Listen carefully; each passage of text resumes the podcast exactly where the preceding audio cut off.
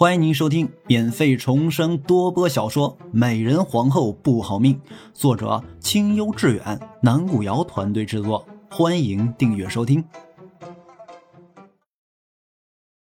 第四十八章，被打。夏妙玲还是一动不动，夏清河继续挑衅道：“妹妹怎的不说话了？”我不是天真的以为装聋作哑就能平安无事吧？你想怎样便怎样，自不必说这些的话。我还是只那一句：害人终害己。你最好还是早些积德行善，好减少一些自己的罪孽。夏妙玲淡淡的说道，依然是看也没看他一眼。你这个贱人！如今都落到这样的地步了，还是这副讨厌的样子，我倒要看看你还能撑到几时。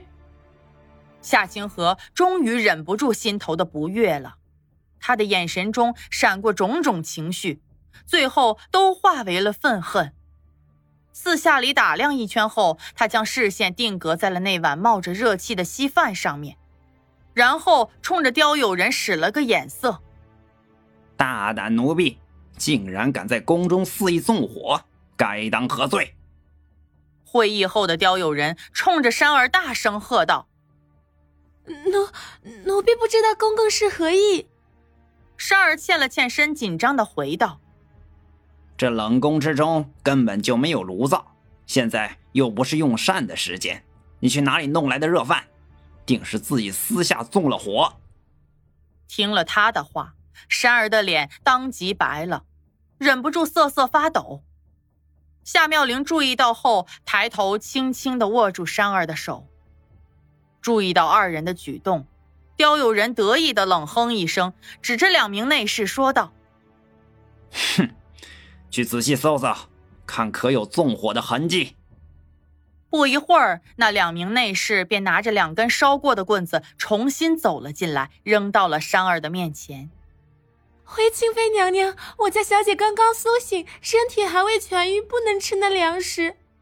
奴婢只是点了一点火，将这吃食热了热，并没有想要纵火。啊。沙儿跪在了地上，着急的解释道。夏清河冷笑一声：“哼，既是坏了规矩，自然该罚。吊人，且赏他五十个嘴巴子，让这贱婢也长长记性。”眼看刁有人的手就要落到山儿的脸上，夏妙玲大声喝道：“住手！你是冲我来的，这火也是我去生的，你要打便打我好了。”“好，好，好！既然你想如此，那本宫便满足你。”夏清河斜睨了他一眼，向后退开了些许，吩咐道：“刁人，你也听到了。”有人自己承认了，还不快些动手！哎，奴才遵命。刁有人谄媚的笑了笑，踹了商儿一脚，走到了夏妙玲面前，伸手就打了下去。啪的一声，力道之大，夏妙玲的嘴角当即沁出了一丝血痕。娘娘，那我是奴婢生的，不关我家小姐的事儿，您要罚就罚奴婢吧。山儿着急的爬到夏清河脚边，跪在地上，磕着头请求道：“把这贱婢拉到一边，捂上她的嘴，听着烦心。”夏清河淡淡的说了一句，他身后跟着的宫女便上前将山儿拉到了一边，死死的捂上了他的嘴，不再让他说一句话。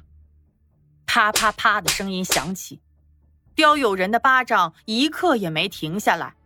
五十巴掌下去，夏妙玲的脸肿了老高，薄而透的肌肤下冲胀着红血丝，绝色的容颜看起来惨不忍睹。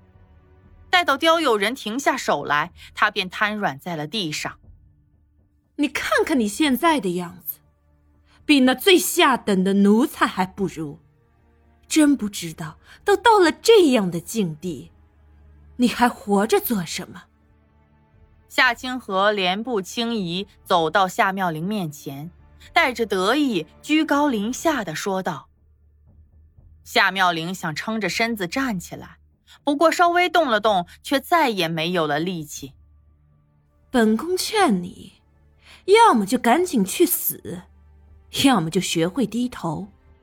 兴许本宫一高兴，还能让你过得稍微舒坦一些。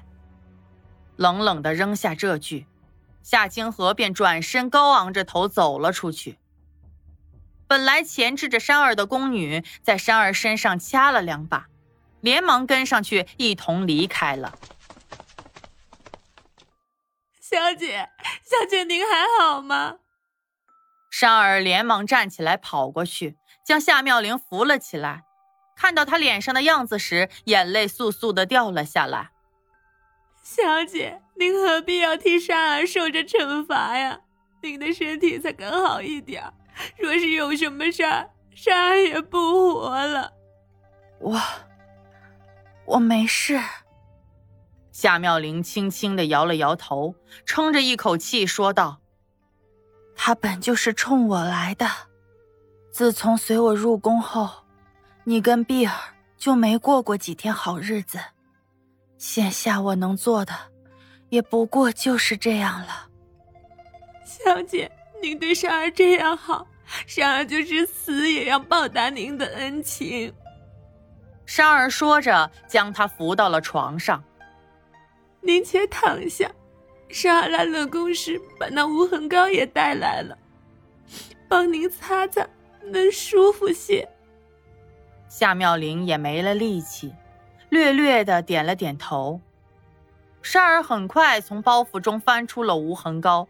坐在夏妙玲身边，含着眼泪，轻轻的帮她擦了起来。小姐，您若是疼的话，奴婢尽量的轻些。夏妙玲的脸早被打得麻木了，什么感觉也没有。她笑着摇了摇头。男人心肠忒的歹毒，怕这只是个开始。唉。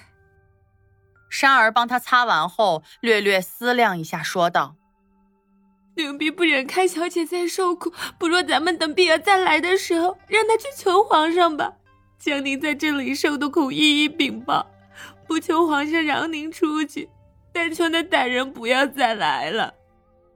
万万不可！夏清河现在在后宫中权倾一时，你若这样做了。”只怕碧儿还没见到皇上，便会被他所害。夏妙玲说着，附上了珊儿的手。你放心吧，他也不会一直来的。这冷宫终究是晦气的地方，他也不想沾染霉运的。珊儿点了点头，不再说话，起身将那无痕膏又放到了包袱中。那盒子里。可是我以前贴身的古玉。夏妙玲见到包袱一角中的盒子时问道：“真是，小姐，您不说他对您很重要吗？所以奴婢跟着来冷宫的时候，就把它放进包袱里带了过来。好在那时并没有人查奴婢的包袱。”山儿点了点头，把那盒子递了过来。夏妙玲接了过来。打开之后，看到除了那枚古玉，还有那只梅花琉璃钗。他的眼圈红了红，将古玉取出来，把盒子又合了起来，递给了山儿。这古玉，今日起我便还贴身佩戴着。至于盒中的那一件，你看着打发掉吧。将它给了送吃食的公公，换上些东西也无妨。事已至此。他与东方玉终归是再也回不去了。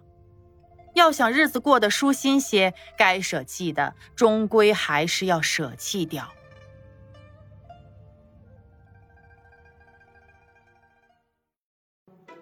本集演播完毕，感谢您的收听。如果您喜欢，别忘了点赞评论哦。